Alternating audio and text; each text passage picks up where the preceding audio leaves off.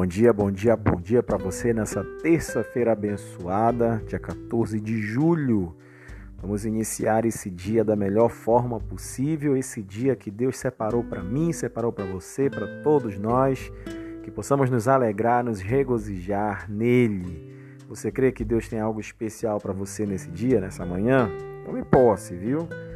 Porque eu tenho certeza absoluta que cada dia que quando nasce vem com um propósito específico dos céus para as nossas vidas.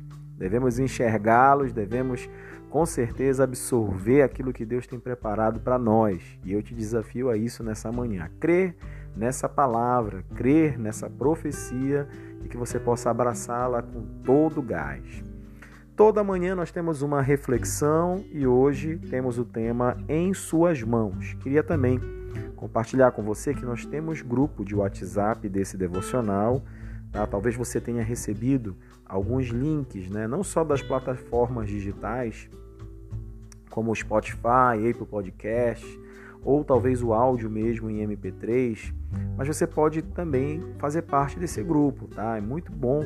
Nós ficaremos muito felizes de você fazer parte desse grupo. O grupo ele é fechado, não tem comentários você pode apenas receber a porção da palavra de Deus, os comentários, as reflexões e os avisos também que sempre fazemos dos horários e de tudo que vai acontecer, tá bom? É, nove e meia estaremos entrando ao vivo para comentar essa reflexão, mas esse áudio fica para você, para você ser edificado nessa manhã. O tema de hoje é em suas mãos. Ele nos traz uma palavra daquilo que Deus ele quer fazer em nós e também a partir de nós. Deus ele não somente trabalha na nossa vida, mas ele também trabalha na vida de muitas pessoas a partir daquilo que ele faz com cada um de nós. Deus ele levantou Moisés. E é interessante que quando Deus ele levanta Moisés no meio do povo para ser aquele condutor para libertar o povo das garras do Egito, eu tenho uma visão bem coerente de que Moisés era a melhor pessoa para ser selecionado. Porque ele cresceu no meio de um lar onde ele foi, teve condições de ser capacitado. Moisés teve ensinos bélicos, teve ensinos de engenharia. Moisés ele cresceu num palácio. Eu vejo assim que não havia um hebreu em melhores condições de fazer é, esse processo de libertação do que Moisés. Mas o que nós enxergamos é que quando Deus ele chama Moisés, Moisés ele se sente extremamente incapacitado. Ele começa então a refutar o chamado de Deus, ele começa a rejeitar, porque ele olha para si e se vê uma pessoa incapaz de conduzir. E ele começa a colocar muitas descrenças, começa a colocar muitas impossibilidades, começa a apresentar para Deus muitas dificuldades.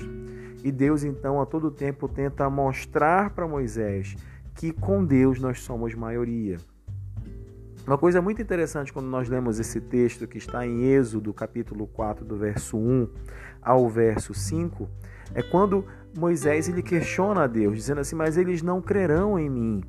E Deus então, ele faz justamente essa prova. Ele pede com que Moisés lance a sua vara ao chão e aquela vara se transforma em uma cobra. E Deus, presta bem atenção, Deus ele pede com que Moisés pegue essa cobra pela cauda. E quando Moisés pega essa cobra pela cauda, ela novamente se transforma em uma vara. Quando Deus ele pede para pegar pela cauda, é algo não muito comum na época. E essa reflexão, quando eu estava lendo, traz essa, essa mensagem de que quando você vai pegar uma cobra, você nunca pega pela cauda, você deve pegar pela cabeça, porque ao pegar pela cauda você corre um risco muito grande dela virar e picar a sua mão. E aí, quando Deus pede para que ele faça isso, é um, uma ordenança não muito comum daquilo que precisava ser feito. Mas preste atenção: Deus estava querendo ensinar Moisés que ele é Deus, que ele tem o um controle sobre todas as coisas. Então Moisés ele obedece e faz exatamente como Deus havia pedido. E o que acontece? Aquela aquela cobra volta a ser uma vara. E ele então passa a testemunhar a ação de Deus naquele momento. Da mesma forma como Deus mostrou seu poder, ele iria naquele instante, naquele episódio com Moisés, aquilo foi um sinal de que o poder de Deus ele iria também se manifestar em todas as ações que Moisés teria, cobrando de Faraó a libertação do povo. E foi assim com as dez pragas, e foi assim com a abertura do Mar Vermelho, e foi assim com a provisão durante toda a caminhada no deserto, quando a água foi brotada da rocha, quando o maná caiu do céu.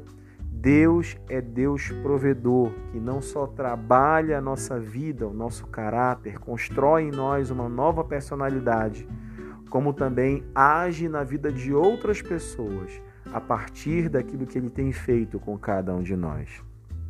Presta bem atenção. Você também é uma pessoa que pode ser usada por Deus. Se deixe usar por Deus. Deixa Deus trabalhar na vida de outras pessoas a partir da sua vida. Não olhe para as suas impossibilidades. Não potencialize as suas áreas que são vulneráveis. Porque com Deus nós somos maioria e o poder de Deus, ele também se aperfeiçoa em nossa fraqueza.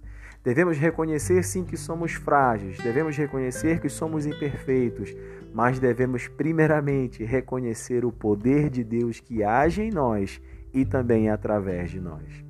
Fica essa palavra para você nessa manhã. Deixe ser usado por Deus sim.